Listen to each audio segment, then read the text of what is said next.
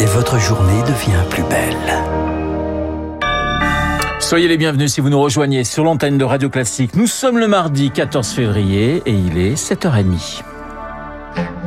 La matinale de Radio Classique avec Renaud Blanc. Et le journal essentiel présenté par Charles Bonner. Bonjour Charles. Bonjour Renaud, bonjour à tous. Un rappel dès ce matin, on n'oublie pas la Saint-Valentin. Eh oui, et oui, c'est aujourd'hui le 14 février. Ça commence par un petit déjeuner à porter au lit, un bon repas, quelques attentions, et puis des fleurs. Ça fait toujours plaisir, sauf au porte-monnaie, car la rose n'est pas de saison.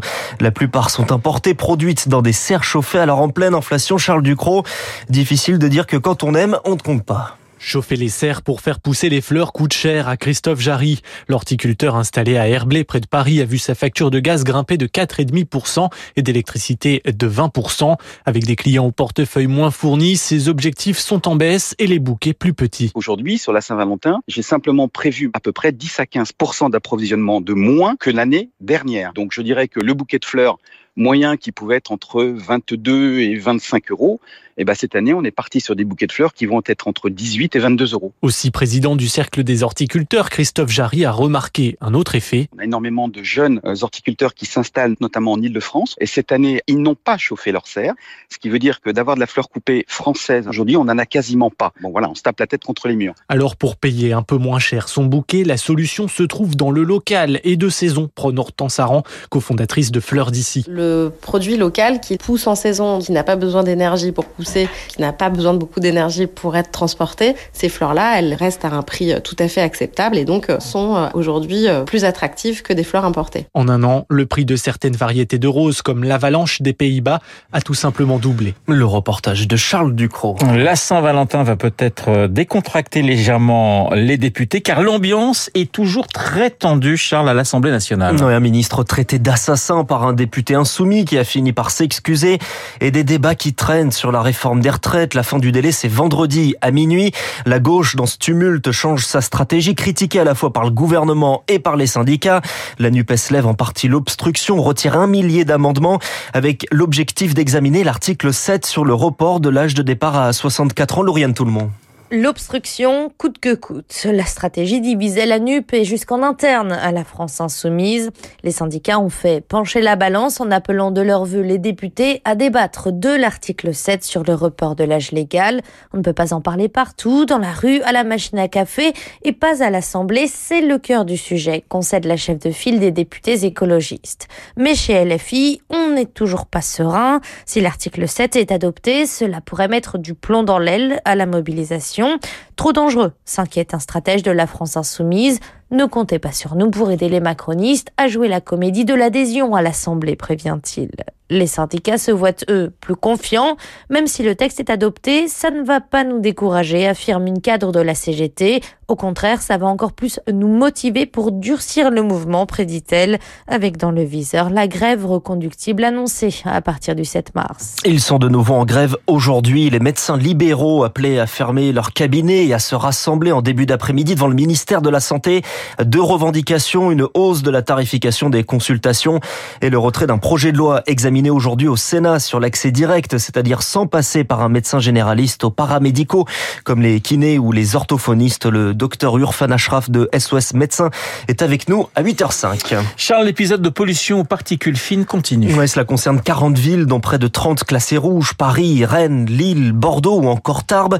L'air est même très mauvais à Lyon et dans la vallée du Rhône en vigilance rouge.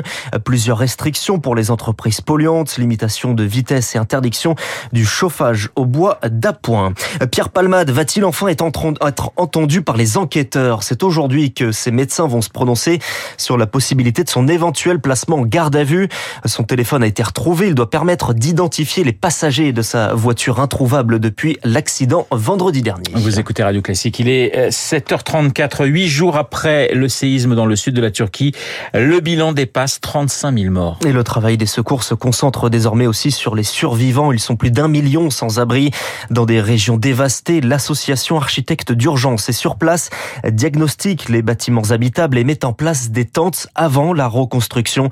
Dominique Allais en est le président.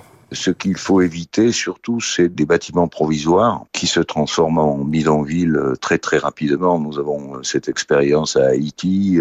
En France, nous avons une conception de l'intervention qui est totalement différente des anglo-saxons. Eux, ils interviennent avec des shelters, habitat provisoire. Ça permet d'oublier les gens dans leur habitat. Notre esprit, c'est de dire que si on a des financements, on peut reconstruire et reloger les gens dans les trois ans que durent les tentes. Encore faut-il en avoir les financements, l'organisation, etc. Un propos recueilli par Julie Droit et côté syrien, le président Bachar al-Assad a accepté hier l'ouverture de deux nouveaux points de passage à la frontière turque pour acheminer l'aide humanitaire. Et la Turquie, justement, nous serons en ligne dans quelques minutes avec Eric Zipper, secouriste et président de l'ONG euh, Corps mondial de secours en direct de la ville de Il faut quitter le pays sans délai. C'est l'appel du ministère des Affaires étrangères aux Français qui sont en Biélorussie, pays allié de la Russie et dont l'entrée en guerre en Ukraine est régulièrement évoquée.